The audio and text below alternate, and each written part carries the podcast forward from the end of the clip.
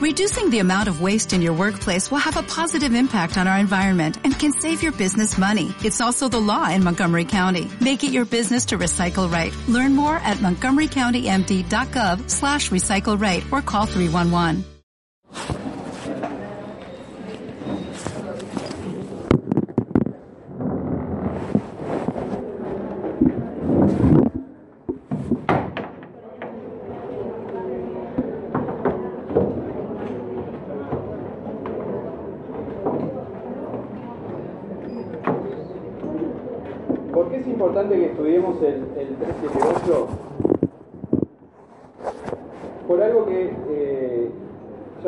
Desde que empezamos a ver lo que son los procesos de ejecución. Como ustedes recordarán, el título de ejecución se conforma, en el caso, por ejemplo, de la vía de premio, como nos dice el 377, la cápita del 377, siempre que traigan aparejada obligación de pagar cantidad de dinero líquida o fácilmente liquidable y exigible. Bien, puede ser que eh, en ese proceso de formación de un título no tengamos la cantidad de dinero líquida o fácilmente liquidable. Por eso la importancia de tener presente este procedimiento de liquidación que nos permite llegar a eso. Y de ahí que se pueda, este, en cierta forma, justificar la inclusión del 378 en, en, este capítulo, porque alguna explicación le tendremos que, le tendremos que encontrar. De lo contrario,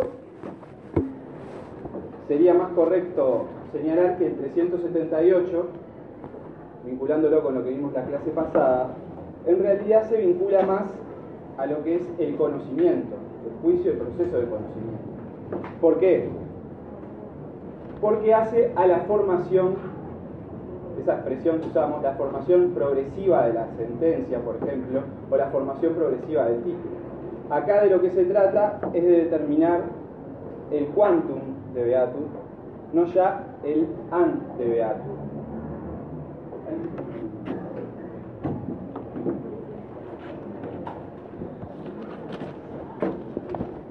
esas expresiones en latín que nos dicen que eh, ya no, no, no, nos tenemos que preocupar de fijar la existencia, por ejemplo, del, del daño, sino a cuánto asciende ese daño.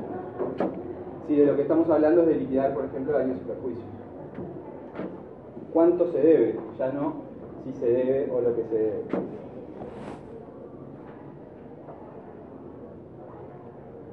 Vamos a, a, ir leyendo el 378 porque el 378 tiene varias partes, ¿verdad?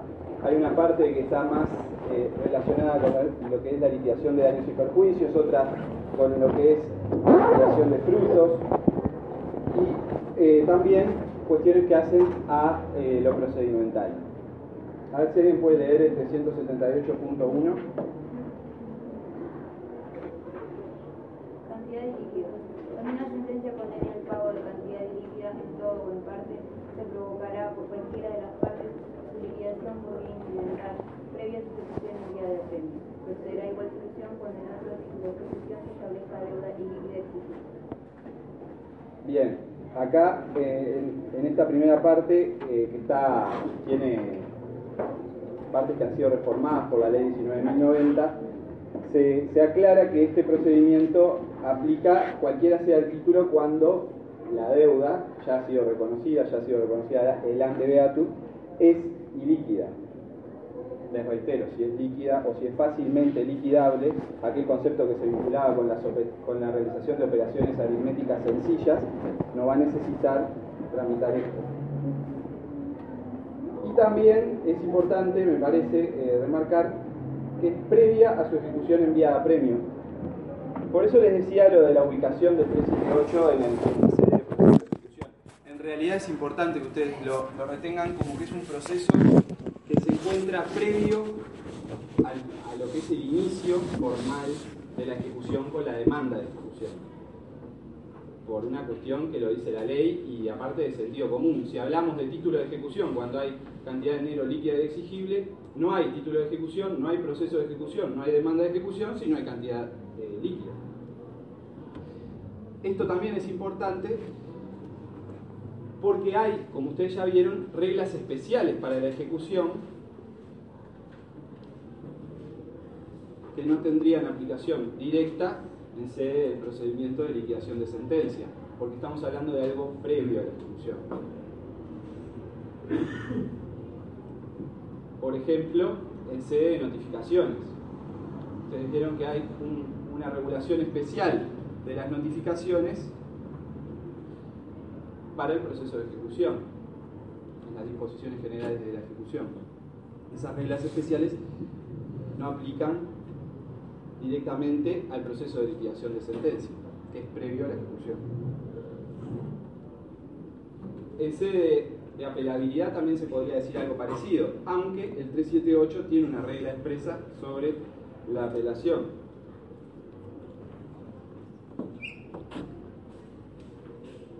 ¿Por qué? Porque la limitación de la apelabilidad rige una vez comenzado el proceso de ejecución, no antes de que este comience. Bueno, ahora vamos, día. vamos a leer eh, el 378.2 y el 378.3 para que ustedes vean lo que son las diferencias procedimentales y en qué radica la, lo que vendría a ser la diferencia más importante entre la liquidación de cantidad procedente de frutos y la cantidad procedente de daños y perjuicios. A ver si alguien lee 378.2.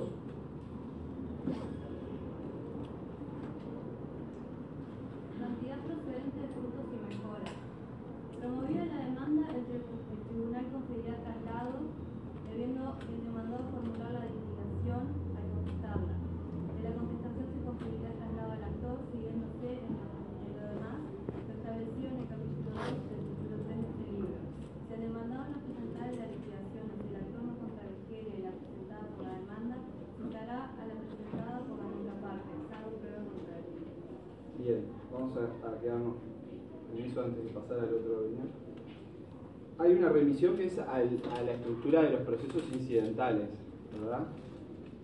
Título 3 eh, empieza con el artículo 318, es el de los procesos incidentales y acá concretamente nos está remitiendo al título 3, capítulo 2, que es el procedimiento de los incidentes. Claro que ese capítulo regula tanto los incidentes ustedes recordarán la clasificación de los incidentes, incidentes dentro de audiencia e incidentes fuera de audiencia. Acá estaríamos remitiéndonos a lo que es el incidente fuera de audiencia.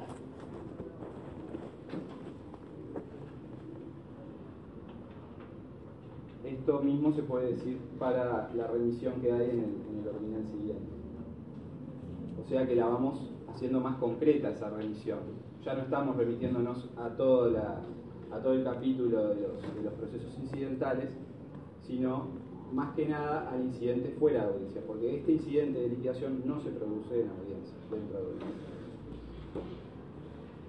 Lo curioso de este, se podría decir, de este artículo de cantidad procedente de frutos, es que, eh, ustedes lo pueden ver, es el demandado el que formula la liquidación al contestar la demanda incidental la demanda de liquidación. Esta es la principal diferencia con la liquidación procedente de cantidad procedente de daños y perjuicios. ¿Sí? Claro, la, doctrina suele decir que el demandado se encuentra, eh, por ejemplo, en posesión de la cosa que produce los frutos o que tiene las mejoras y que es el que se encuentra en mejor posición procesal para brindar la, explicación y la, liquidación de a cuánto ascienden esos frutos o esas mejoras. ¿Sí? ¿Qué ibas a agregar? Esa es la diferencia, como decía, ¿cómo es tu apellido? González. González, eh, más importante eh, en, lo que hace a estas dos eh, categorías de liquidación del 378 en la cantidad procedente de daños y perjuicios, el actor al promover la demanda es el que realiza la liquidación de los daños y perjuicios.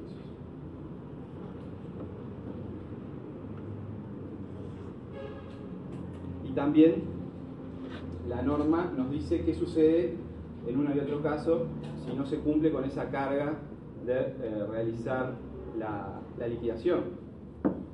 En el caso de los frutos, si el demandado, que es el que le tocaba presentar la liquidación, no la presenta, o el actor, cuando se le da traslado de esa liquidación, no la contradice, se estará a la presentada por la contraparte. En el otro caso, si el demandado no controvierte la liquidación, se estará a la presentada por la contraparte salvo prueba en contrario. Es un... Sí, sí, y hacia la contradicción, que ustedes ya vieron en, en el curso de procesal 1, y a la admisión de los hechos. Pero a lo que, lo que quería eh, señalar es la importancia de, la realización de la prueba en este proceso de liquidación de sentencia. Es un proceso que puede dar lugar a un debate, a un debate importante, incluso como ya mencionamos en la clase pasada, puede dar lugar a distintas, a distintas instancias. Puede tramitarse en una primera instancia, puede haber apelación e incluso puede haber casación. Por más de que parezca de una regulación sencilla, puede dar lugar a importantes debates y llevar mucho tiempo la tramitación de este proceso. Ustedes eh, tengan presente que cuando nos estamos remitiendo a la regulación de los incidentes fuera de audiencia, no solo va a haber un traslado, sino que también va a, haber una, va a existir una convocatoria a audiencia en donde se va a diligenciar prueba. Me parece que podríamos refrescar el tema con la lectura del artículo 321.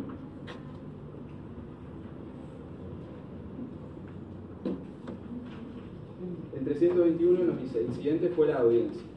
La demanda incidental se planteará por escrito, dándose un traslado por seis días que se notificará a domicilio.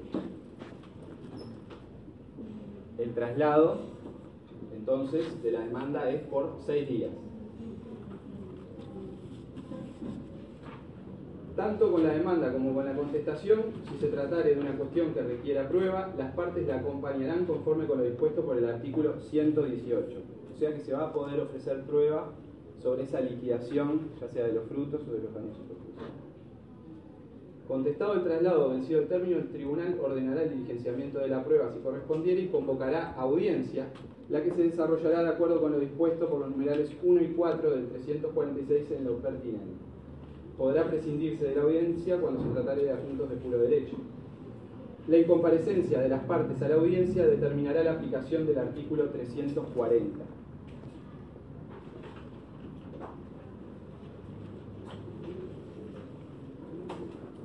el 340 es el que prevé las consecuencias de la incomparecencia a la audiencia preliminar.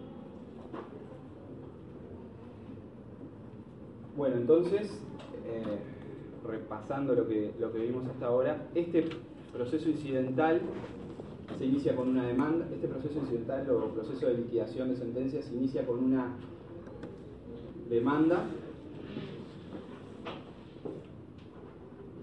de la cual corresponde dar traslado por seis días. Y ahí dependiendo de si es cantidad proveniente de frutos o de daños y perjuicios, qué le tocará realizar al demandado. Si le toca realizar o no la liquidación. Si es de frutos, le va a tocar realizar la liquidación y se va a volver a dar traslado al actor. Si no, simplemente lo que se hace es escuchar al demandado sobre la liquidación presentada por el actor. En los actos de proposición inicial, las partes van a poder ofrecer pruebas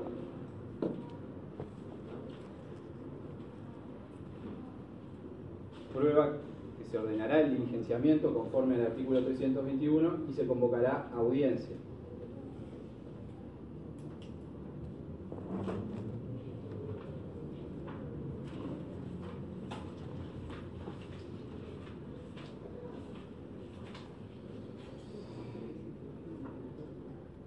Ahí tenemos por un lado la remisión al 346 numerales 1 y 4. 1 y 4 es curioso, ¿no? La norma, por un lado, nos remite al 346 que está en sede de proceso extraordinario, estoy hablando del 321. Y por otro lado, las consecuencias de la incomparecencia del 340, que es de la audiencia preliminar del proceso ordinario. Este 346 nos dice que el trámite se concentra en una sola audiencia. El incidente fuera de audiencia va a tener solo una audiencia en la que se concentra toda la, actividad procesal. Ahí se va a fijar los puntos del debate, se va, a escuchar los alegatos de las partes y se va a dictar la sentencia. Un punto que, puede ser bastante discutible es, es el de si corresponde aplicar las consecuencias de la incomparecencia previstas en el 340 del CGP al 378. Ahí este, ya lo hemos planteado, creo que incluso en el procesal, procesal 1 hemos hecho algún análisis de esto. Creo que se lo planteamos, no se lo hemos planteado, Sí, es el deber para que ellos lo analizaran. Creo que era ese el caso, se había ido, plantear se había ido a la audiencia de este proceso de liquidación este, el abogado con representación del artículo 44 del CGT, creo que planteamos eso, ¿no? Sí. O sea, la audiencia, el proceso de liquidación, iba el abogado que tenía representación del cliente, pero no iba a la parte personalmente. Ustedes tenían que hacer eso mismo, que pero cada vez Claro, usted, la, la, pregunta y el caso, lo problemático de esto es si ustedes, en función de todas estas remisiones que estamos viendo, entienden que se aplica o no eh, el 340 al proceso de liquidación de sentencia del 378.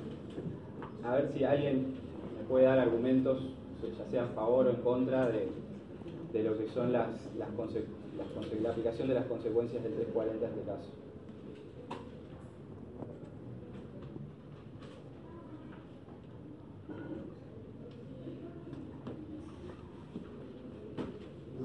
ordenadamente de algunos, ¿eh? algunos antes la mano. No, incluso ya, allá, no, yo no entendí si eh, está preguntando en relación al caso que me mandaron ¿Sí? o... Eh, bueno, es, sí, está, es lo mismo. No sé, yo, eh, refiriéndome al caso, eh, principalmente encontré como que para mí la resolución iba por el 340.2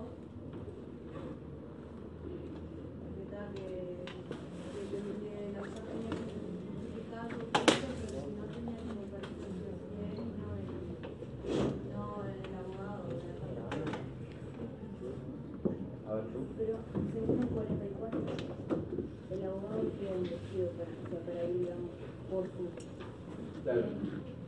Yo lo que, lo que plantearía, está bien por donde ustedes ya están analizando el 340. Yo a lo que apuntaba era una cuestión... No, yo puedo el. Está bien, está bien. Pero lo que les planteaba es eh, ustedes piensen, en primer lugar, si es aplicable el 340, ustedes ya me están aplicando el 340, el 44, las, eh, al, al proceso de liquidación de sentencia.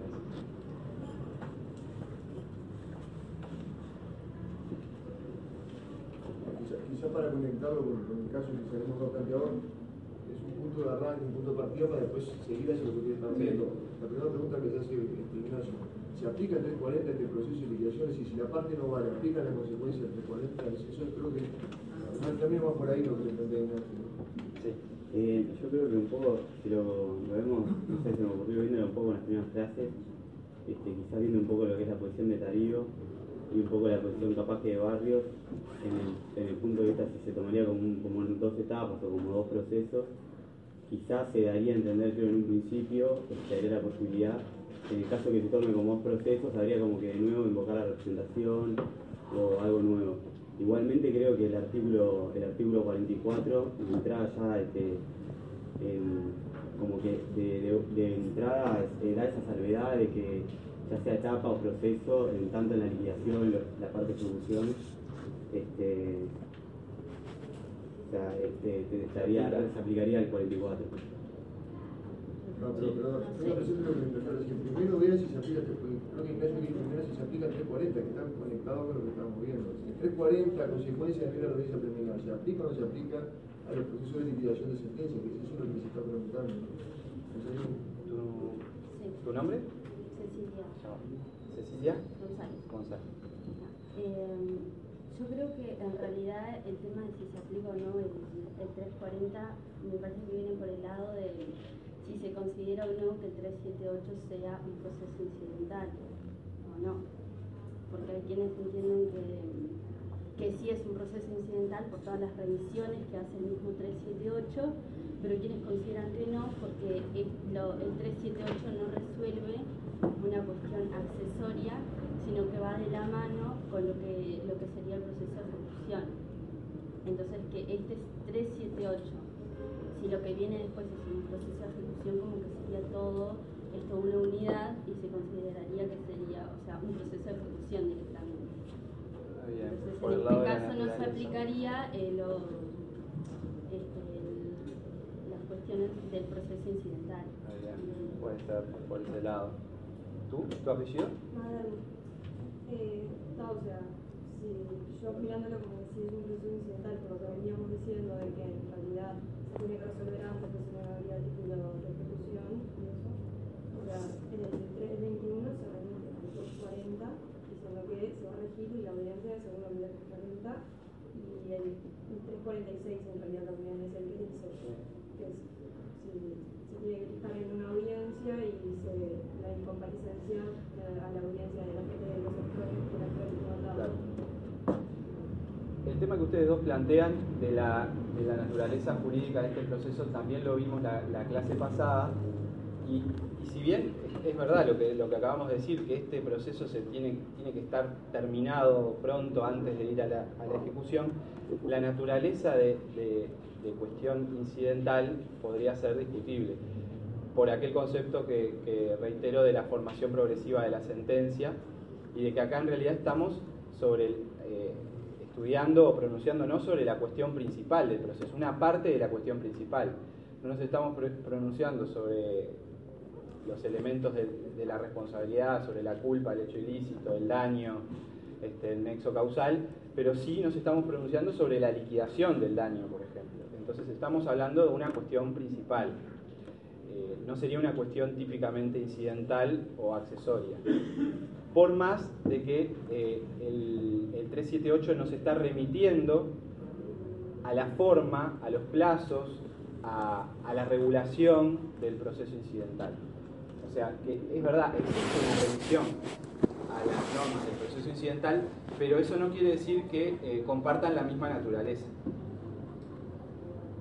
Que es un poco lo que, lo que habíamos estado eh, discutiendo en la clase pasada cuando analizábamos eh, la sentencia que se pronuncia en este incidente y cómo se apela. ¿ah? La cuestión de si era interlocutoria, si era definitiva. ¿Alguien más que quiera, quiera decir algo? Lo del 340 que se buscaría una analogía en realidad, ¿no? Para, para, el- para lo que vendría a ser la audiencia de, de liquidación, el tema de la, de la asistencia de la parte, ¿es un poco va por ahí o...? Un poco va por, un poco va por este lado que estás planteando tú ahora. Quiero decir, no hay, ningún- no, hay ningún, no hay ningún artículo que, que diga, bueno, en la audiencia de sentencia de, de liquidación, la parte va a tener que asistir obligatoriamente, bueno, asistencia letrada, etcétera. Exacto. No hay. No hay. Ah, bien. Va por el lado que, planteaba recién Navarro. O sea, vean ustedes que la consecuencia, que puede ser muy, muy gravosa, muy drástica, eh, del, del 340, de la regulación del 340, no está prevista expresamente en el 378. Estamos hablando de aplicar consecuencias eh, a raíz de la incomparecencia a una audiencia, como pueden ser, eh, para el caso del actor, el desistimiento de la pretensión, con lo que eso significa, sin una norma expresa que así lo regule para el caso de este proceso de liquidación de sentencia. Sí la hay en el 321. Pero el 321 es una norma a la cual recién vamos por remisión. Que está en sede del incidente fuera de audiencia. Ustedes me podrán decir, por, por un lado, la remisión es un proceso, un procedimiento de técnica legislativa que lo que hace es remitir in totum a lo que establece la otra norma por una cuestión de economía legislativa, donde dice, donde está la remisión, yo tengo que traer todo eso para el proceso o el procedimiento que estoy analizando. Podrías aplicar el 340. Ese podría ser un argumento para decir que corresponde aplicar el 340 al 378. Pero también está lo otro que, acabamos de ver. Expresamente previsto, esa consecuencia que puede ser muy gravosa no está eh, en sede de liquidación de sentencia. Recién vamos por el juego de la remisión, primero al 3 al 31 y después al 340. Vean todo el recorrido, todo el camino de remisiones que tenemos que hacer para aplicar una sanción, en este caso, a la, a incomparecencia eh, de la parte a la audiencia de la liquidación de sentencia. Sí. Pero además hay otra cosa, porque nosotros venimos diciendo de que en el proceso de liquidación en realidad se sigue trabajando sobre el objeto principal del proceso de conocimiento, ¿no? Que sería una pretensión de condena. Entonces, si la consecuencia del 340 el desistimiento de la pretensión, nosotros tenemos que tener en cuenta que ya hay una sentencia sobre esa pretensión. En realidad, sería un desistimiento de la pretensión de liquidación que interpretativamente, si tenemos que interpretar el derecho procesal teniendo en cuenta que la finalidad es la efectividad de los derechos sustanciales, sería, como dice Nacho, muy gravoso aplicar una consecuencia tan drástica no prevista expresamente. Eh, Ignacio, si me permitís, ¿por qué Sí. no hacemos una lectura del artículo 44 del 40 que Sí. ahí está específicamente previsto? Mm, Bueno, sí, el 44 lo, lo- lo que prevé, que es por donde iban los compañeros hoy al principio, yo no, me quería meter todavía en eso. Eh, sí, refiere a la representación de los abogados que se extiende a la etapa del incidente de liquidación, a la etapa de ejecución, Claro, pero hay dos cuestiones. pero hay dos ahí. cuestiones diferentes. Una de si puede asistir representado Sí. y otra si tiene que ir personalmente. Claro. Lo que se ha entendido es que cuando dice se van a aplicar las consecuencias del 340 a la asistencia de las partes, a la audiencia se dice que es la comparecencia o la incomparecencia, no a la, a, a la previsión expresa de que tienen que ir personalmente. Entonces, si va por representante, comparecería igual. ¿no? Eh, Hay una contradicción, porque en uno, si no se presenta el demandado, es, que desiste de la. O sea, como que va a hacer desistir de la pretensión, y en el otro, en realidad, le va a dar la razón. O sea, como que tiene una contradicción en ese sentido. no me queda claro. eh, Claro. ¿a, a qué artículo te estás refiriendo? Al 340, Sí. ¿sí? Y yo lo que veo, por ejemplo, que si el. la-.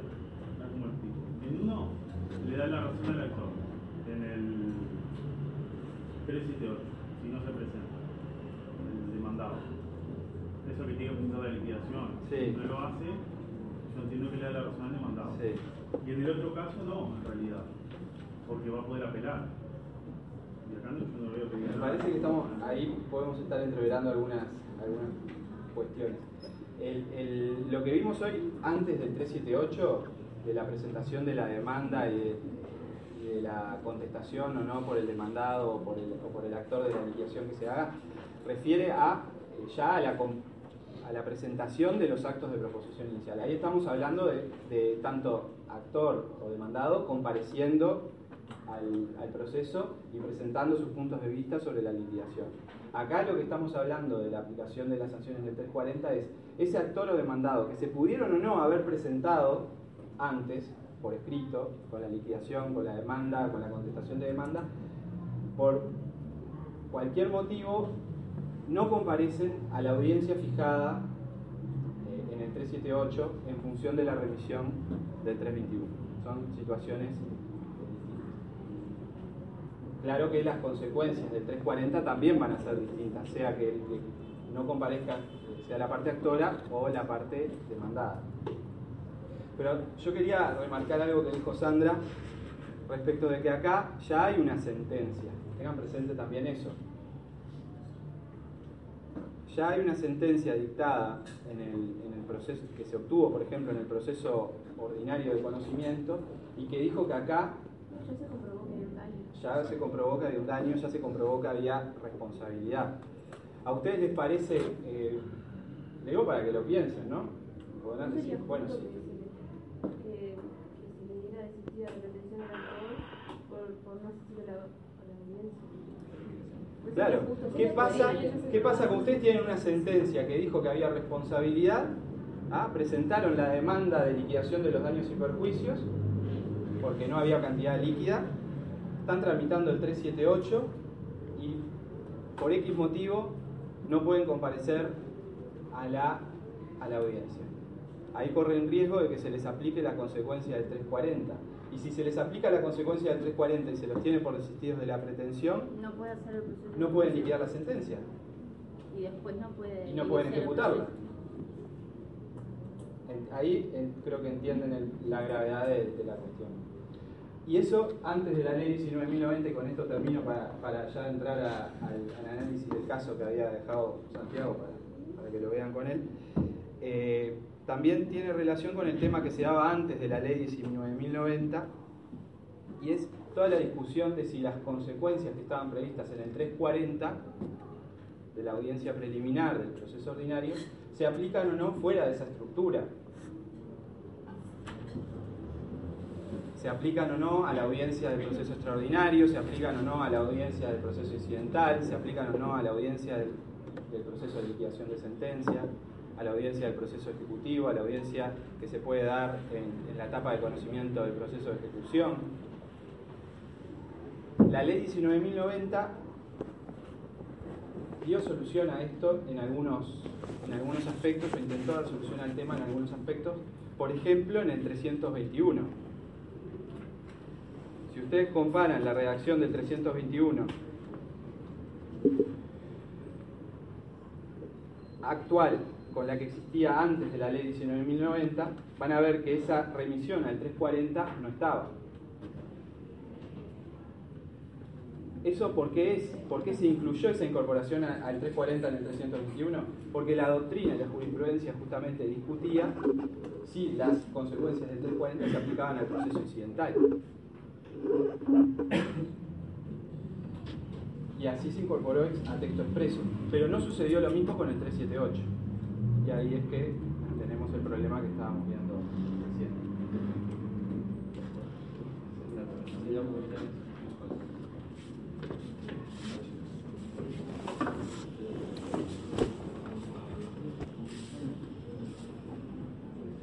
Bueno, este, sí, creo que esto que se planteó ya, ya sobre el tema de, la aplicación del 340, el proceso de liquidación que era- está conectado con el, caso que se había planteado, este, nos permite ir ahora a ese otro punto que fue justamente el tema de la representación. Pero antes de eso, este, quería eh, insistirles en algo que le comentaba recién el doctor Soba, que es justamente que este tema de la aplicación del 340, si bien parece que nos estamos yendo un poquito a lo que es la liquidación, pero en realidad está dentro de eso, ¿no? La liquidación de sentencia, también nos va a permitir luego verlo en otros procesos, como sigue estando en el curso. O sea, el 340 o la aplicación del 340 se ha venido también ampliando y aplicándose a otro tipo de procesos en los que antes por lo menos se discutía, y entre ellos este que estamos viendo ahora.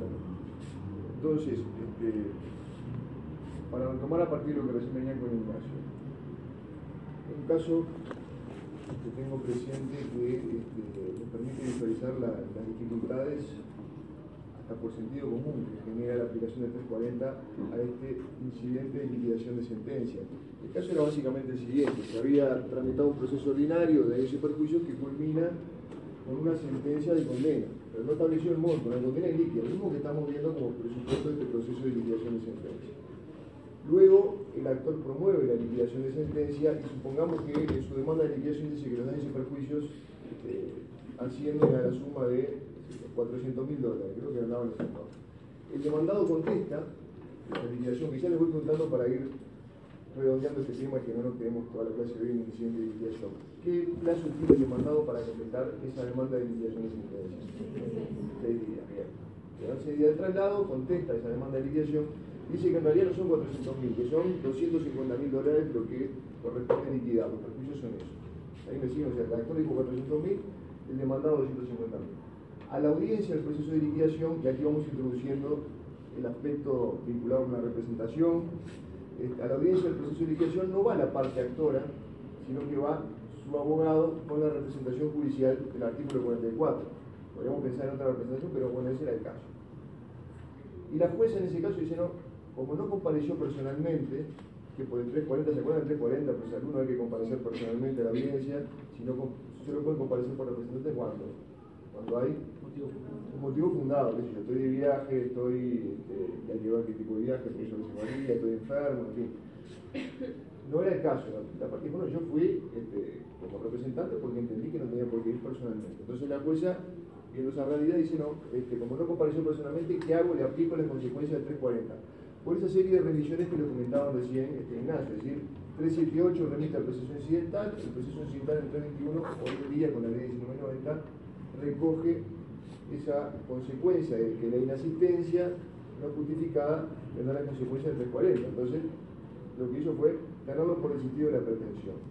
Entonces, más allá de lo que ahora vamos a seguir viendo sobre ese caso puntual, ¿les parece razonable? decir, no solamente hay una condena, como decía recién Sandra, el Ignacio, hay una condena, por lo tanto la pretensión inicial, si ustedes quieren, del proceso de conocimiento, ya fue recogida en una sentencia de condena. De esa no me van a tener por resistido pero parece lógico que me tengan por el sentido de que de la pretensión de liquidar, o sea, nunca voy a poder determinar el monto y por lo tanto nunca voy a poder ejecutarla cuando no solamente tengo una condena, sino que yendo al caso concreto que se puede dar mucho en la práctica, no solamente tengo una condena a favor, sino que hasta, tengo una admisión de que por lo menos 250 mil me debe, porque fue lo que dijo el demandado. O sea, en la liquidación es común que uno diga 10 y el otro diga 2, por ejemplo, pero por lo menos lo que dijo el demandado, porque si hay una condena supone que daño había, o sea que algo habría que liquidar.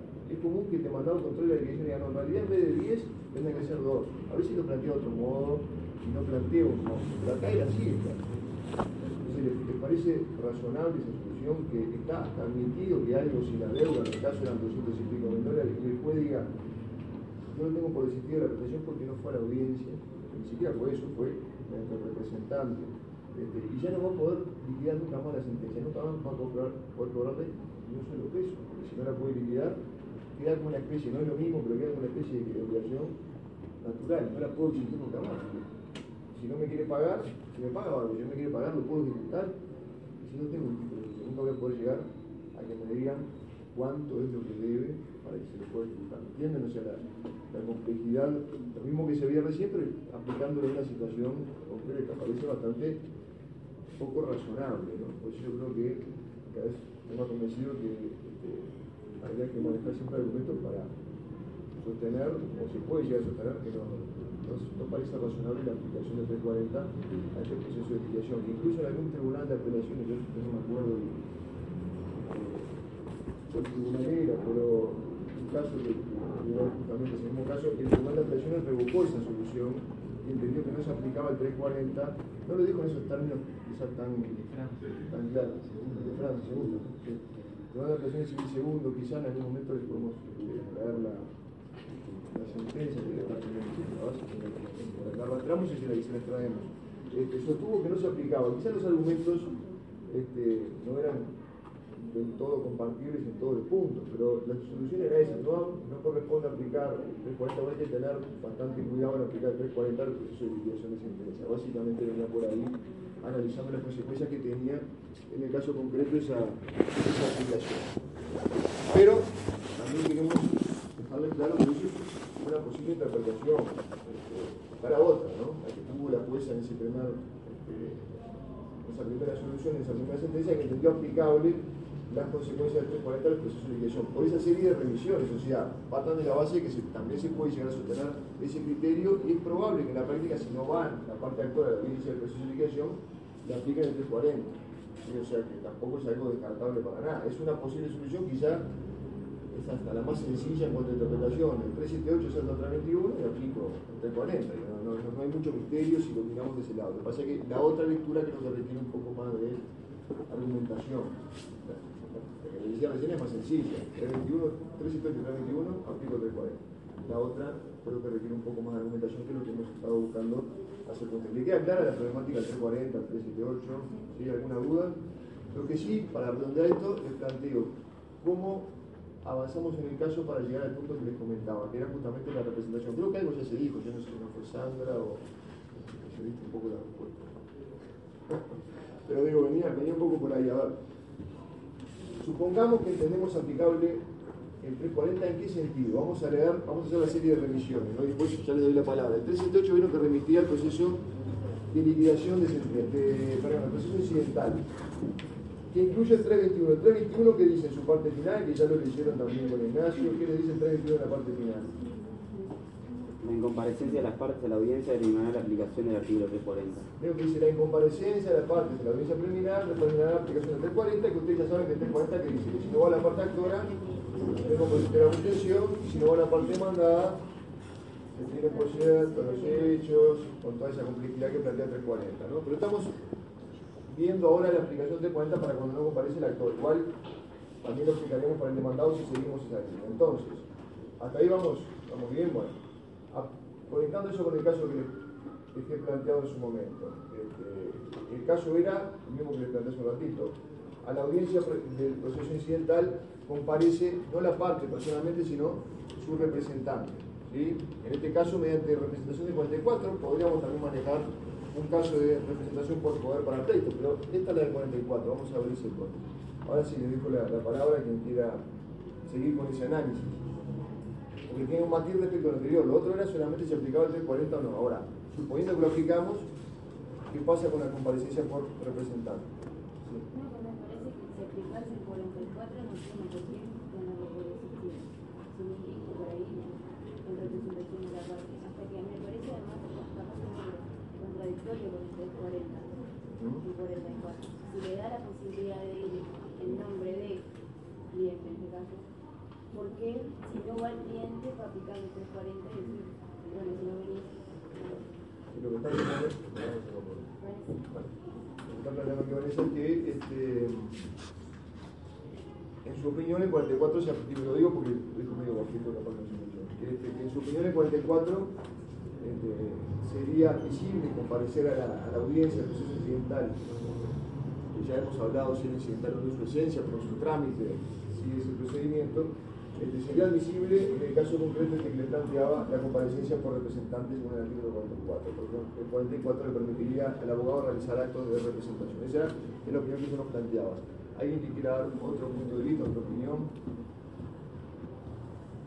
¿No? ¿Estarían todos de acuerdo con eso que se planteó? ¿Admitirían todos el 44?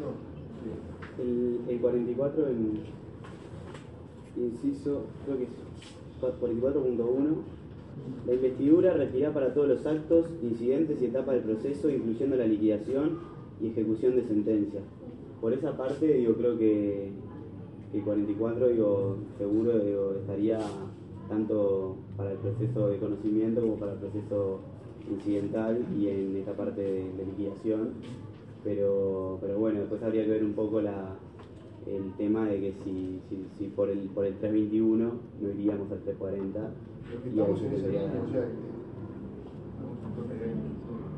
Sí. O sea, que está, yo lo que veo es que si se aplica el 340, eh, o sea, está bien aplicado que las partes tienen que ir, porque como todo proceso es iniciativa de parte, en este caso, lo demuestra un interés de la parte actora en ir a la, a la demanda inicial y no mandando solo por representante.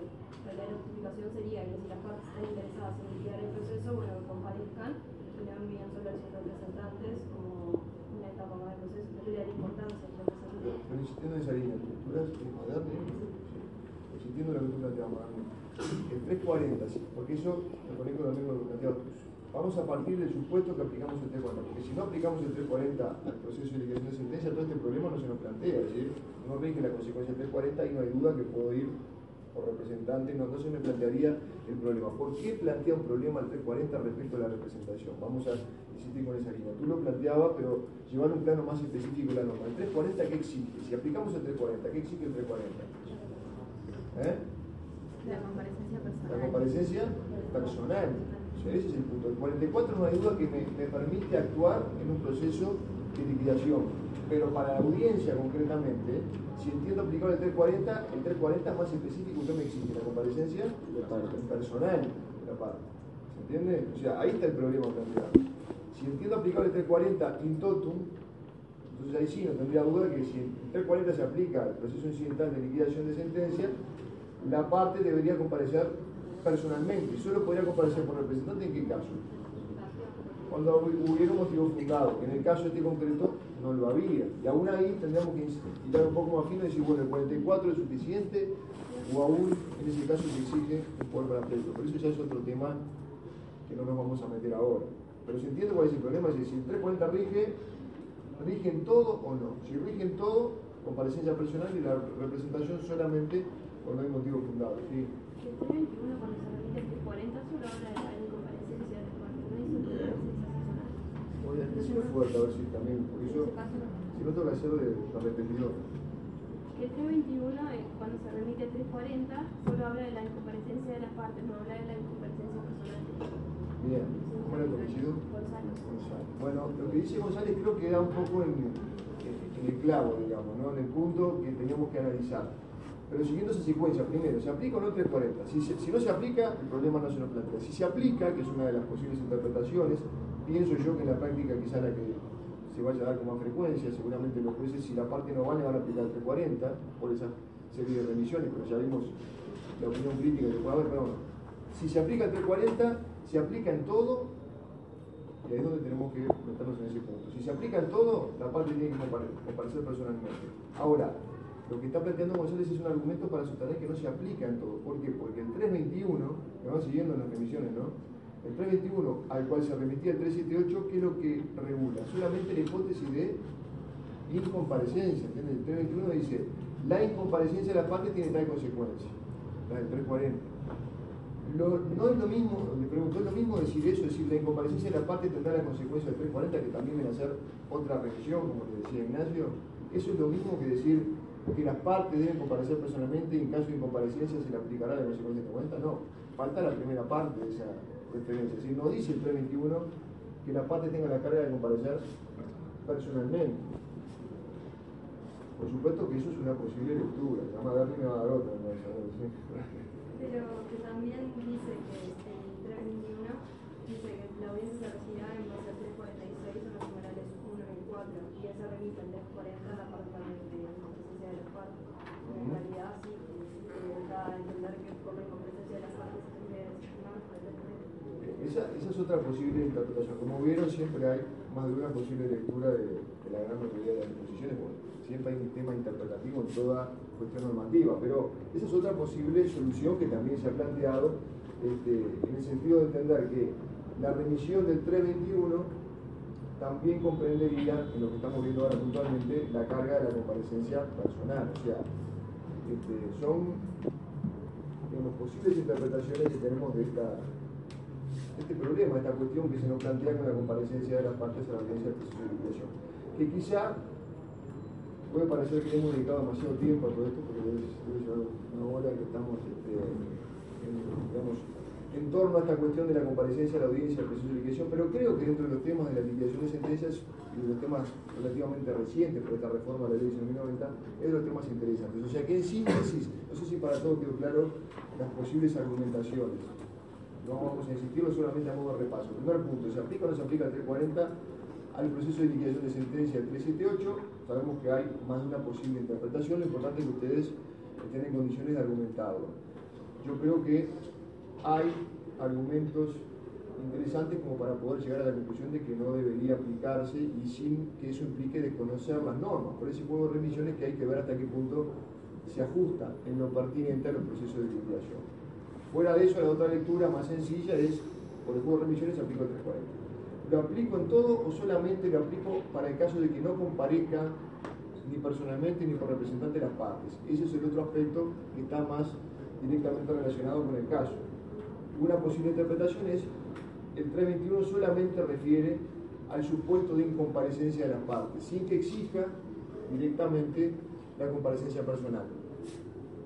En mi opinión, es la solución más razonable, pero quizá también influenciada por esa crítica que, que le hago a la aplicación del 340 a los procesos de liquidación. La otra posible lectura, que reitero también se ha sostenido, ellos este, lo ha sostenido por lo menos en cuanto a opiniones que están escritas, este, sería que sí, que por más que haya una defectuosa redacción, pero que lo plantea de ese modo, él entiende que se aplicaría el 340 también en cuanto a la exigencia de la comparecencia personal. Entonces, por lo menos tienen planteado más de un punto de vista sobre ese, sobre ese aspecto. ¿no? ¿Quedó claro entonces este tema? ¿Alguna duda que les haya planteado? ¿Algo más que quieran aportar?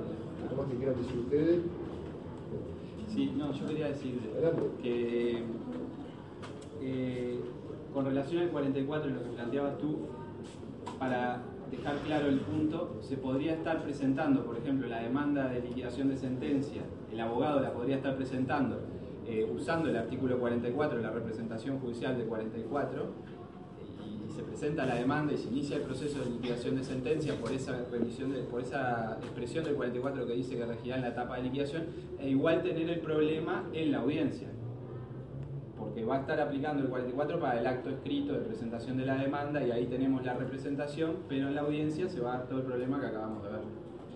Y lo otro, que le podemos haber dedicado mucho tiempo, pero vamos a tener, simplemente se los dejo marcado, un, problema de razonamiento parecido cuando eh, analicemos el, 379.4 en cuanto nos remite al 357 y el 357 nos va a remitir también al 340. O sea, hicimos un esfuerzo importante en todo este razonamiento de remisiones y algo parecido vamos a tener que hacer dentro de poco cuando analicemos la audiencia que tiene lugar en la etapa de conocimiento del proceso de ejecución. Si bien con reacciones diferentes, ahí les va a servir también. Bien. Pero como nos gusta quedamos en el proceso de liquidación, un poquito más con algún otro planteo que voy a hacer.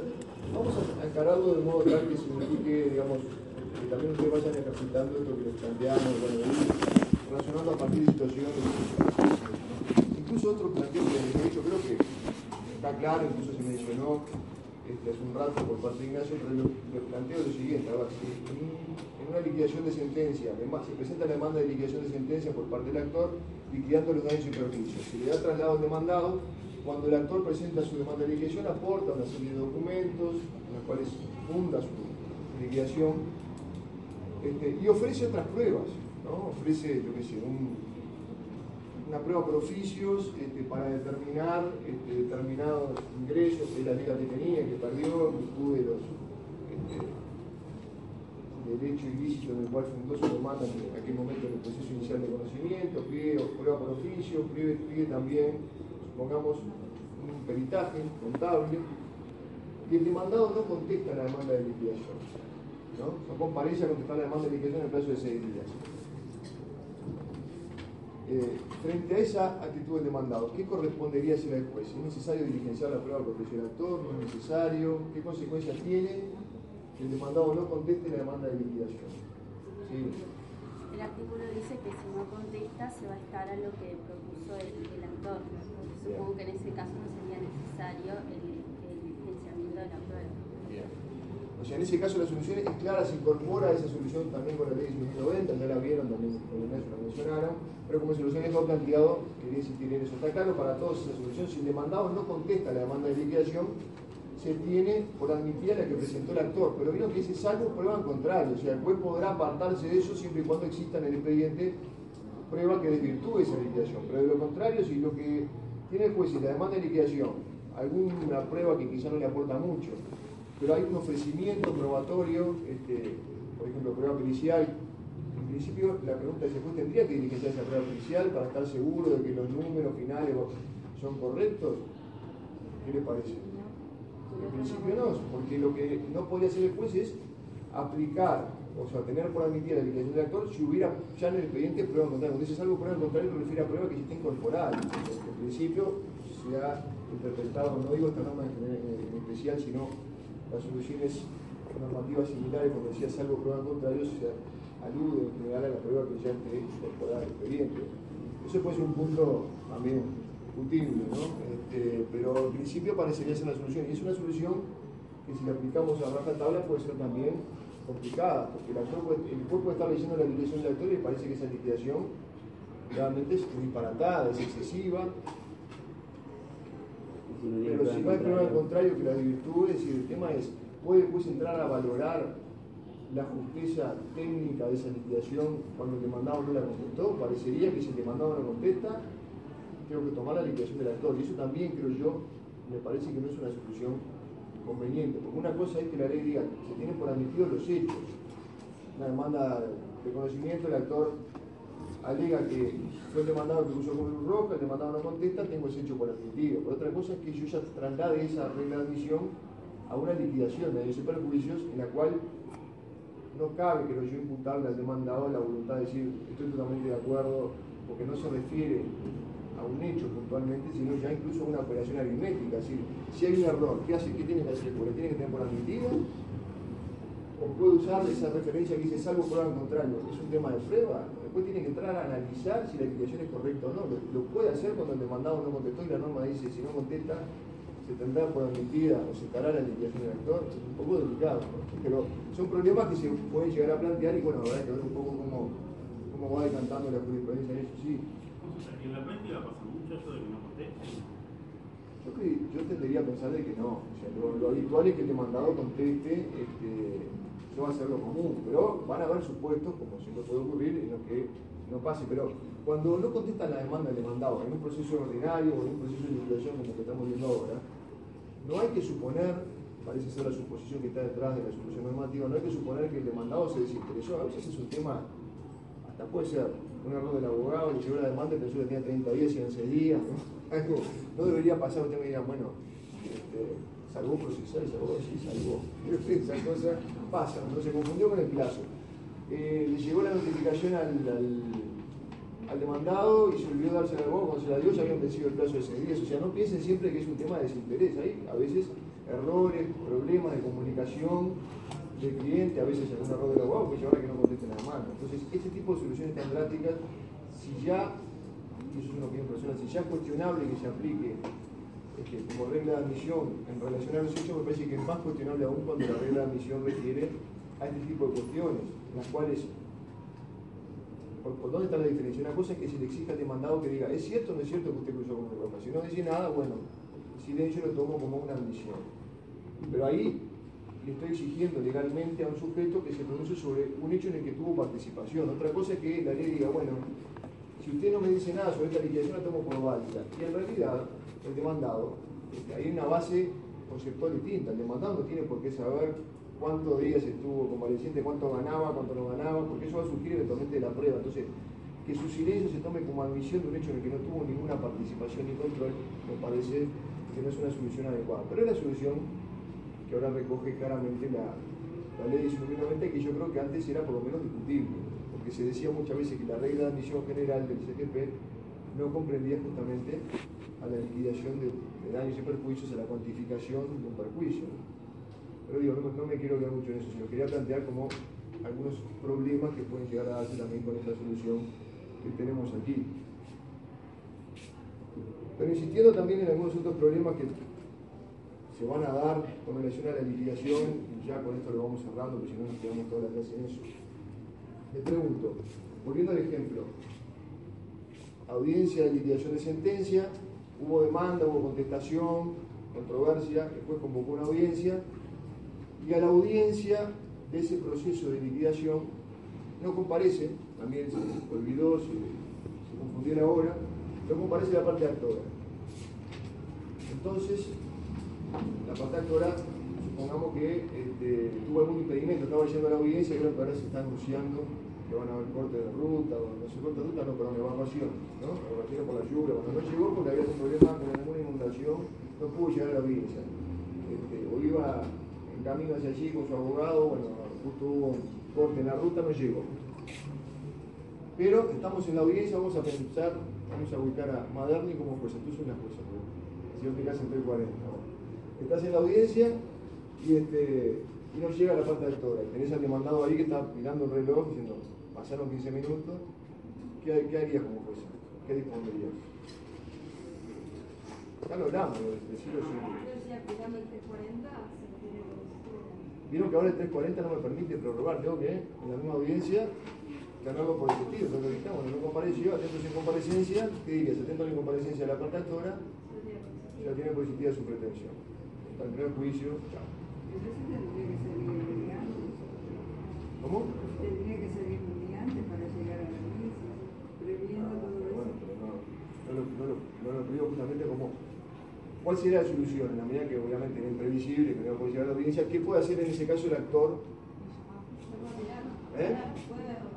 ¿Se acuerdan cómo eh, esto nos remite un poco a, a lo que ya vieron en el pero para justificar la incomparecencia, ¿qué medio tiene? La apelación o la impugnación que puede ser reposición apelación eventualmente, ¿no? ¿Qué plazo tiene para interponer esos recursos? 15 días. Es una sentencia definitiva, ¿no? Que no... Pero la que... Ah, porque que era, ¿eh? el- para justificar sería, ¿no? Claro. No. ¿Qué plazo teníamos para, para recurrir una sentencia que al menos digamos que tiene la forma, y en este caso yo creo que tendría también de una interlocutoria? Seis días. Seis días, ¿no? Pero ¿cuál es el problema? Se lo, se lo comento. Abrían el artículo 378.4. ¿Qué le decimos? Ahora ya no son jueces, sino que son el abogado de la parte actora. ¿Qué le podemos decir a ese sujeto que no a la audiencia, que tiene forma de probar que no llegó porque tuvo un evento irresistible con todas las características de la fuerza mayor? O sea, era imprevisible, irresistible. Tengo elementos para justificar por qué no llegué. ¿Puedo apelar esa sentencia que me tuvo por existido? Madarni, que es una fuerza dura, dice que no. Madarni como jueza va a ser durísimo. Me aplica entre 40, no me dejan recurrir ya. Si me toca el juego Madarni, estoy frito. Bueno, ¿qué dirían los demás? ¿Por qué dice que no? A ver. Porque es únicamente. Será aplicable la sentencia que resuelva sobre la Bien, vieron que el 378.4 dice únicamente, estoy en el proceso de liquidación que se viendo. Únicamente será apelable la sentencia que resuelva sobre la liquidación. Esta es la que resuelve sobre la liquidación. La que resuelve sobre la liquidación, ¿cuál viene a ser en principio? La que al final de este proceso de liquidación dice cuál es el monto, si le doy la razón al actor, si no se la doy, si le fijo la liquidación en tal monto. Esa es la que resuelve la liquidación. ¿Eh? La que se produce sobre la pretensión de liquidación, que si es definitivo o no nos remite a lo que ya hemos visto, si es incidental, si es principal, pero a esa se estaría refiriendo. Con lo cual, ¿esta sería apelable? Bueno, tenemos otro problema interpretativo, pero siempre hay que contraponer la solución a la que llegamos. Creo que en el fondo terminamos siempre contraponiéndola con el sentido común. ¿Es razonable decir que aplico el 340 que permite justificar la incomparecencia por una apelación, entre otros recursos, pero al mismo tiempo decirle que usted no puede apelar? ¿Le parece lógico? Eso parecería una solución bastante absurda. Es decir, tengo menos herramientas en este proceso que en un proceso, en el proceso anterior, en el cual sí podía, este, aplicando 340, justificar la comparecencia mediante un recurso de apelación. Acá estaría privado de toda posibilidad de justificar mi comparecencia si fue una causa de fuerza mayor. Podría plantear la reposición, pero se me limitaría bastante el recurso. Si el no está de acuerdo, yo tengo una ulterior posibilidad de un tribunal superior. Bueno, Parecido a, parecido a, la, la norma del, del 322 que está en sede de recursos de los incidentes. Pero un, un poco porque la, la explicación, porque los incidentes en realidad no estamos hablando de cuestiones tan delicadas o tan importantes para el proceso como esta determinación de, lo- de una parte del objeto principal, sino de cuestiones accesorias. Entonces, eh, seguramente en un proceso incidental la aplicación del 340 no sea tan dañina como la aplicación del 340 en el 378 y no se hayan planteado esa posibilidad de recurrir esa, esa, resolución. Pero son problemas interpretativos que se nos generan. Entonces, ahora les, les traslado la, la, o la búsqueda de la solución. Den- Denos ustedes una solución. Ustedes ahora son el abogado o los abogados de la parte.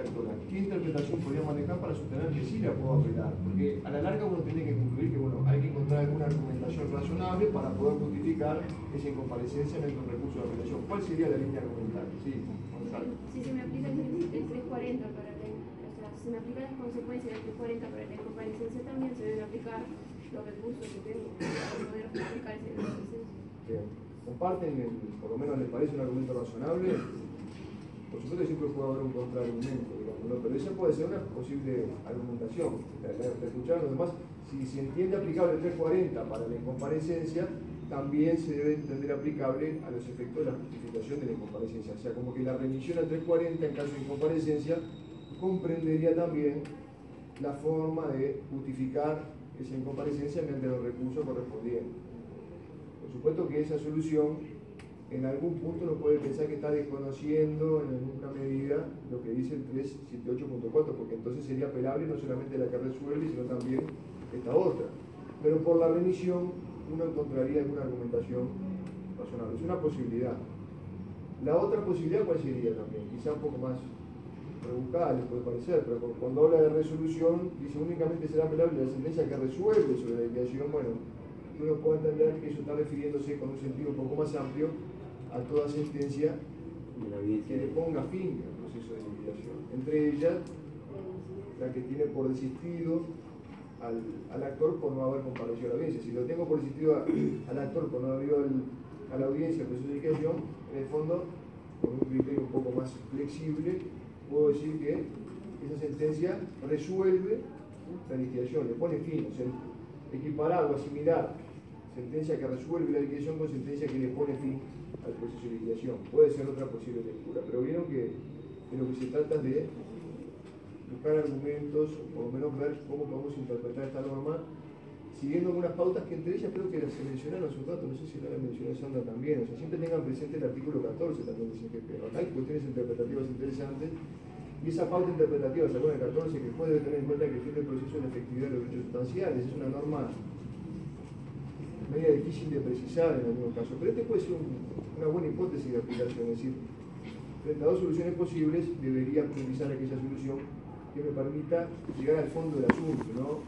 dejar en cierta indefensión, como ocurriría en esa otra hipótesis, a la parte que no pudo comparecer a la audiencia, no tiene ni siquiera posibilidad razonable de justificarlo.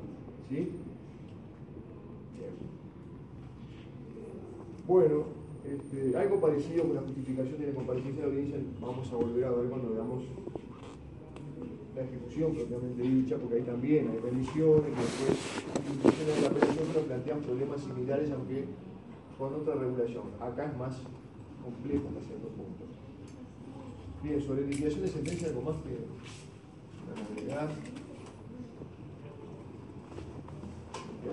Este, entonces vamos a ya pasar al artículo o sea, la vía de premio propiamente dicha. Eh, antes de eso, para redondear brevemente este tema,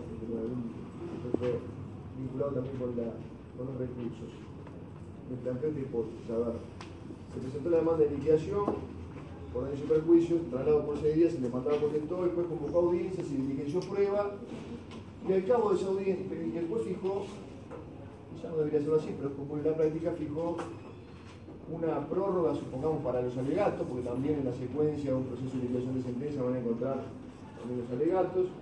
¿Se acuerdan que la prórroga para alegar tiene un plazo máximo de 15 días? Bueno, se prorroga la audiencia para los alegatos y luego juez fija, también al cabo de de alegatos, una nueva audiencia para el dictado de sentencia.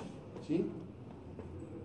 Yo no sé si ya se manejó eso con el tema de inducción en error, no me acuerdo, de inducción en error. Lo planteo igual por, por, las dudas a ver si ya reiterativo. Este, bueno, la cuestión es que esa audiencia de lectura de sentencia, todo eso se hacer en la misma y única audiencia, pero sabemos que en la práctica a veces las audiencias se van este, un poco atomizando. Una audiencia ahora, después una prórroga con la prueba, otra prórroga para el delato, después la prórroga para el dictado de la sentencia con su fundamento. A la audiencia del dictado de sentencia va el abogado de la parte actora, pero el abogado de la parte mandada, que ahí sí puede usar sin duda quizá la representación judicial, pero no va, no va ni la parte mandada ni el abogado de la parte mandada. Después hay una sentencia por la cual este, hace lugar a la demanda de liquidación que presentó el actor. Pide la sentencia en el monto que pedía el actor. O sea que quien puede sentenciar agraviado ahí es el demandado, que no estaba en la audiencia. ¿Qué plazo tiene para apelar esa sentencia el demandado? ¿Qué plazo tiene el mandado? 15 días se dice por aquí. ¿Alguien más?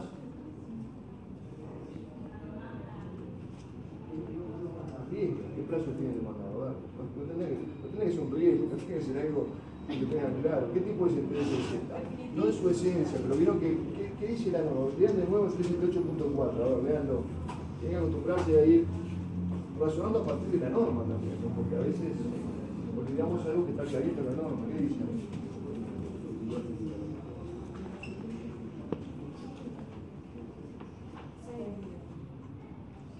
Ahora vamos a darle, ya lo vieron todo, vamos a ver la oportunidad que me dijo 15 días, ¿verdad? Sí, yo me dijo de manera.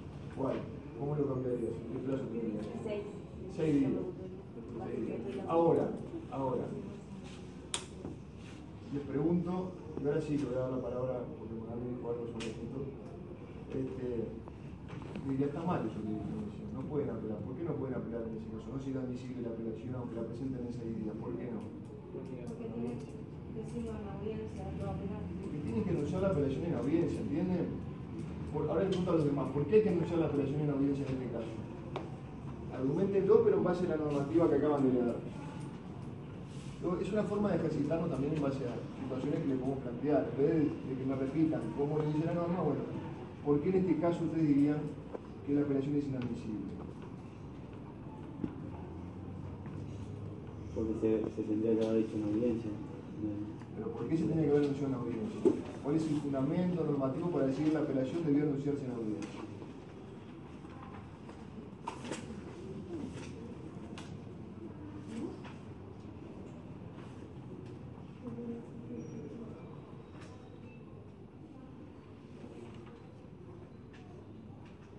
Eh, El 378 te, te dice que tiene eh, una forma prevista no- de- para las sentencias interlocutorias. Y como es una audiencia, eh, como es una sentencia dictada en audiencia, se tiene que anunciar en audiencia.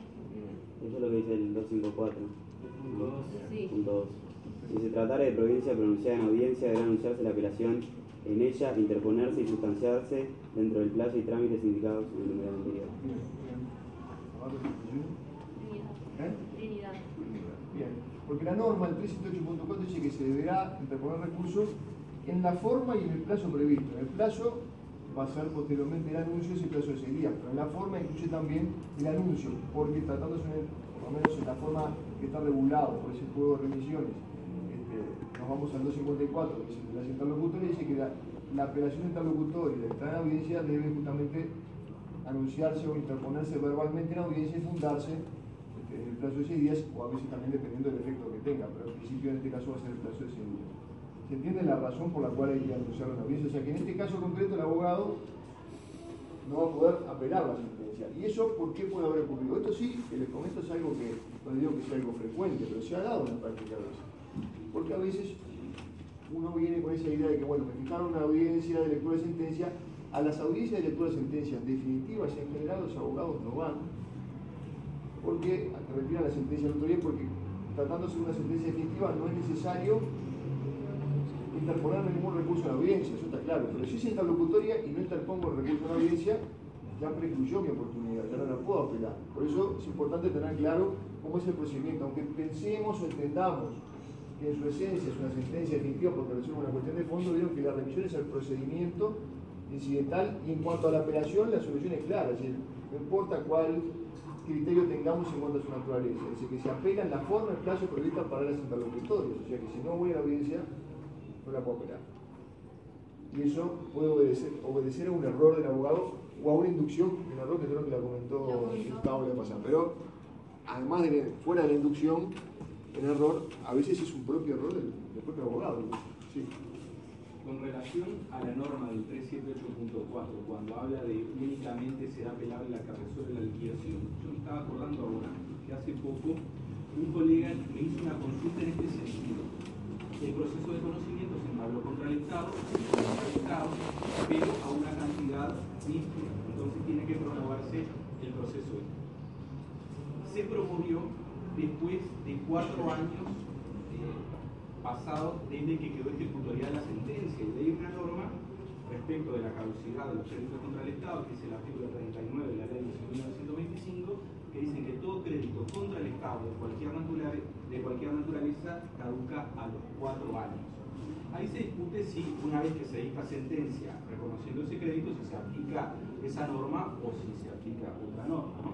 Pero bueno, se planteó entonces, al, evacuar el traslado de, la demanda de liquidación, el Estado opuso la, excepción, la defensa de caducidad, porque dijo, pasaron más de cuatro años desde que quedó ejecutoriada la sentencia de condena. ¿sí? Y entonces me, consultó así el amigo mío, ¿por? Porque él entendía que efectivamente se aplicaba la norma esa de la caducidad de los cuatro años y entonces en la audiencia iba a dar lugar a esa excepción de caducidad. Entonces me preguntaba, ¿y es apelable o no? A mí me parece que esto, eh, en el marco de lo que estamos diciendo, no solamente es la que resuelve el incidente después de toda la etapa de la prueba sea definitiva, como ya dijimos, o que se entienda que tenga otra naturaleza, sino también toda interlocutoria con fuerza definitiva porque en suma lo que está haciendo es resolver en este caso acogiendo la caducidad y desestimando la, la pretensión de utilización.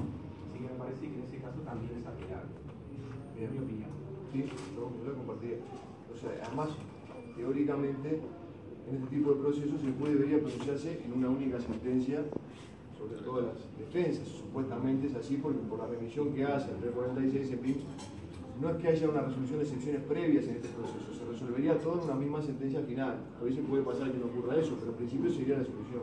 Pero yo estoy de acuerdo, la, interpretación del 378.4 debería ser un poco más amplia para abarcar toda aquella sentencia que le ponga fin, sobre todo por esa trascendencia de la cual hemos insistido y también hizo referencia recientemente Ignacio también, la trascendencia que tiene este proceso no es un incidente cualquiera, en realidad ni siquiera es un incidente, pero bueno, sigue ese tramo.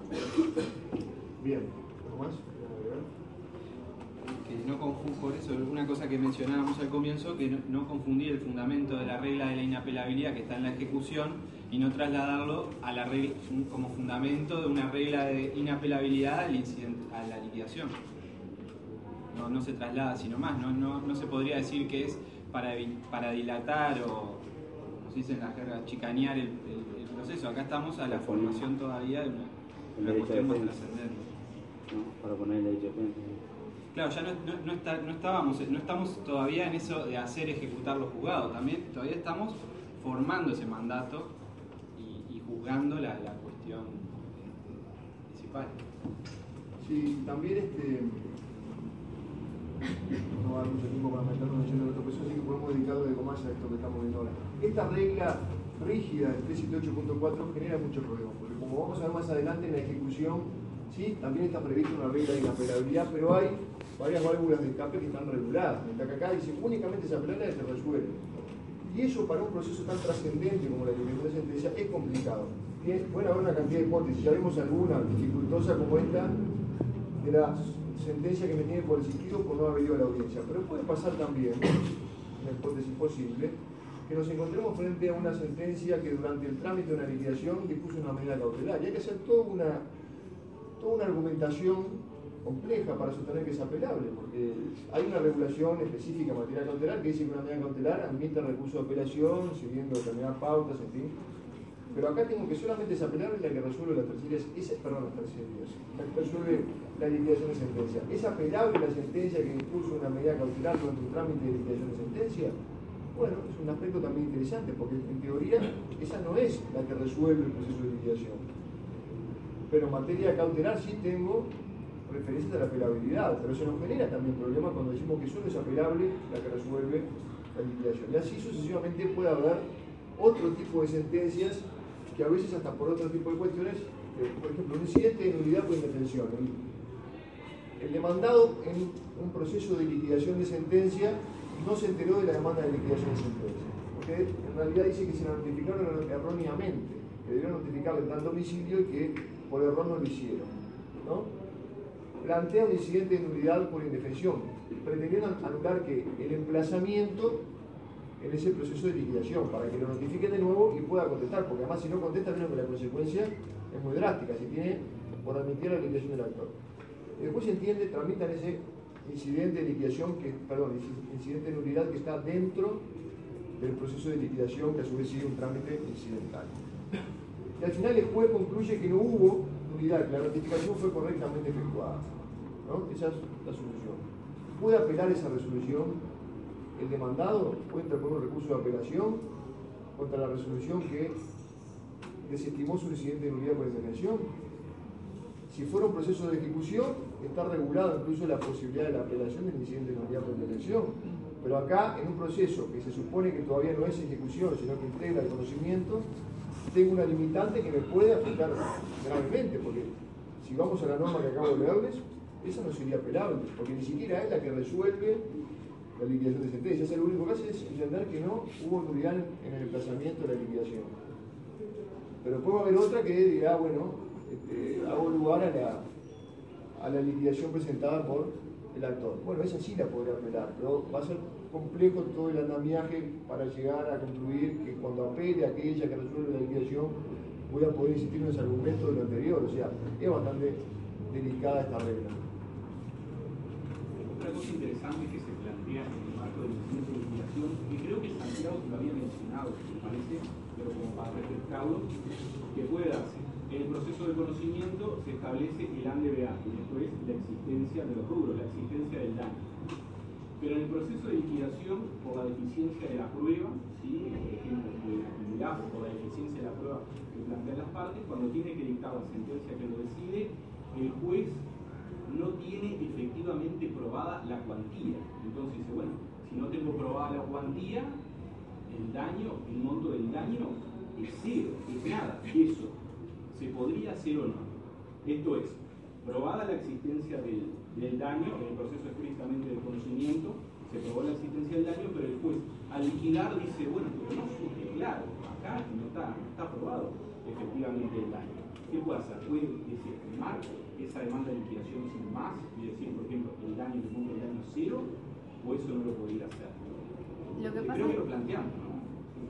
Lo que pasa es que la norma no, no dice que el juez es quien debe liquidar. O sea, impone al actor o al demandado la carga de hacer la liquidación. Sí, pero recuerde que esa sentencia que dice efectivamente el demandado le debe al actor ya pasó en la autoridad de cosas juzgadas. Está ejecutoriado. Ya no se puede discutir más que el demandado le debe al actor. Entonces, ¿qué, pasa? ¿Cómo, ¿Cómo, hacen? Ustedes si son los jueces, dicen, no, bueno, pero no está aprobado el daño, yo desestimo la, la demanda de liquidación. ¿Se puede hacer o no? Y si se hace, ¿qué, qué podría vulnerar eso? Para que se queden tranquilos, como en la gran mayoría de las cuestiones jurídicas, hay dos posiciones. ¿sí? Pueden sostener un argumento cualquiera de los dos. La compañera ya, ya dijo un argumento que se podría sostener. Yo lo, lo condeno en un peso. Sí, porque una, por una cuestión de, de, la carga, de la prueba también. Este, incluso creo que han habido casos en, que han llegado a la corte en donde un poco también sopesando la, la, autoridad de la cosa juzgada que ya existe y que no se puede desconocer, se, se planteó un caso en donde no solo eh, la liquidación ya no daba cero, sino que daba menos de lo que reclamaba el, el actor porque se había, había, que hacer algunos determinados descuentos de cosas que había gastado la, contraparte eh, y, esos descuentos que no se habían realizado en el proceso de conocimiento eh, ameritaron que en realidad no se le debía nada al actor. Es más, el demandado había gastado más eh, que lo que reclamaba el, el, actor. Y ahí también se discutió, bueno, pero ¿y cómo puede ser esto? Pero está, forma parte también del ejercicio de la jurisdicción en de liquidación de sentencia. Yo como juez licenciaría de oficio una, un peritaje para determinar la liquidez de, del monto. Sí, bueno, eso que están planteando, preguntando aquí, habla además, un juez en este proceso puede poner prueba de oficio. ¿Hay alguna regla especial en este proceso que acabamos de leer en el 378 sobre la prueba a cargo del juez o prueba de oficio? O sea que ahí pueden aplicar las reglas generales con todo lo que se debate sobre si el juez puede o no puede, pero en principio este, aplicaría también o regiría para ese proceso las reglas generales sobre la iniciativa propia del juez. Podría después Las pericias contables son muy importantes en la liquidación de Yo recuerdo un caso, un caso claro que resolvió en segunda instancia el Tribunal de Apelaciones en los siguientes segundo turno y dijo, como el actor no probó efectivamente el monto del daño, desestimó lisa llanamente, o sea, y eso eh, fue en casación a la Suprema Corte de Justicia y la Suprema Corte de Justicia casó porque dijo que en realidad esa sentencia de segunda instancia diciendo el monto del daño es cero de cierta manera estaría transgrediendo la cosa juzgada que se alcanzó en el proceso de conocimiento en el cual quedó firme ya la decisión que dice que el mandado le todos. Entonces, puede haber mayores o menores problemas a la hora de liquidar. En mi opinión, lo que no a hacer después en esa etapa de liquidación es decir el monto del año cero porque estaría obligando la cosa juzgada.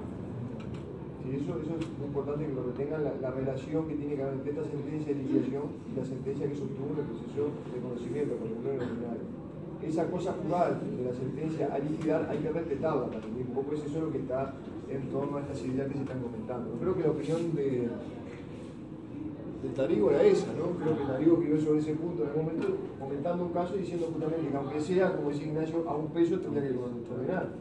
Porque si no, si dice que no hay daño, si el daño es cero, no hay daño. Si no hay daño, está transgrediendo lo que dijo la sentencia de condena cuando dijo que había daño. Ahí hay una incoherencia que hay que resolver de ese lado. Bien.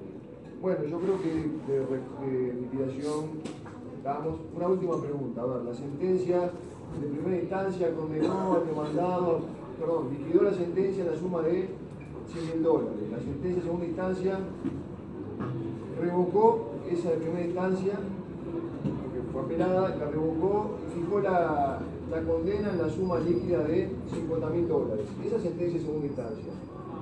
¿Admite casación? No, se conecta con algo que hemos venido hablando la semana pasada, pero bueno, sí ya lo damos por, cerrado el tema. ¿Por qué no?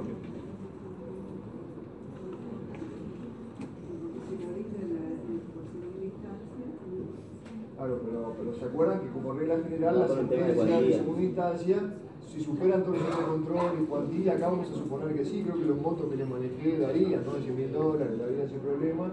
Este, la de segunda instancia, el ejemplo que propuse revocaba la de primera, o sea que ahí no habría problema tampoco en eso, no era confirmatoria. Entonces, ¿dónde está el punto a analizar? ¿Se acuerdan que siempre las sentencias definitivas y las interlocutorias con fuerza definitiva admiten casación? ¿Estará ahí el punto a analizar acá? ¿Hay algún problema ahí? Porque lo demás parece que no hay, ¿no? Confirma, debería confirmar en segunda instancia, ¿no? Acá no confirmo, acá revoco, o sea que por ahí no se le plantea problema. Todo indica que sí admitiría la casación si aplicamos la regla. ¿Cuál puede ser el problema acá? Algo que ya hemos venido conversando desde el inicio. La naturaleza del proceso y de la sentencia. Si entendemos que es un proceso principal y la sentencia, la sentencia que lo resuelve es definitiva, ¿qué dirían? ¿Admite casación? Sí, ese sería un argumento para sostener la procedencia de la casación. La sentencia, por su esencia, es definitiva, por más que siga la forma de un interlocutor.